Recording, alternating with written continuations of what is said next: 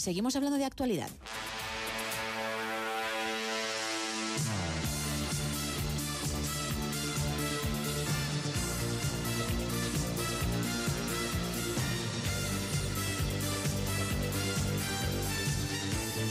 Y el turno para hacerlo ahora es del escritor y economista Álvaro Lodares. Muy buenas noches. Muy buenas, Gema.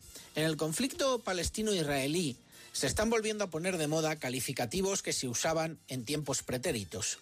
Me estoy refiriendo, por ejemplo, al término equidistante.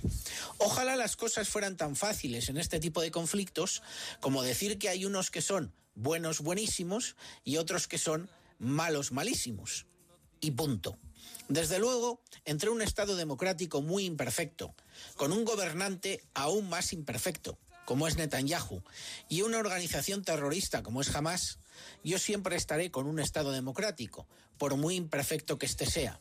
La sociedad israelí tuvo que ver como una organización terrorista atentaba contra ella cuando unos jóvenes estaban viviendo la vida.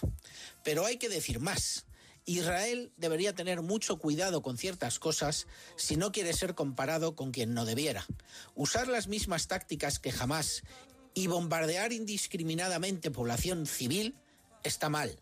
Lo haga quien lo haga. El conflicto entre Israel y Palestina lleva mucho tiempo y no se puede sacar una conclusión del mismo reducida a lo absurdo, ya que Israel también lleva mucho tiempo ocupando territorio palestino. Y decir todo esto no es ser equidistante.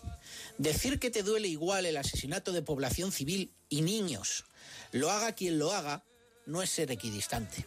Decir que Palestina no es jamás, afortunadamente, no es ser equidistante.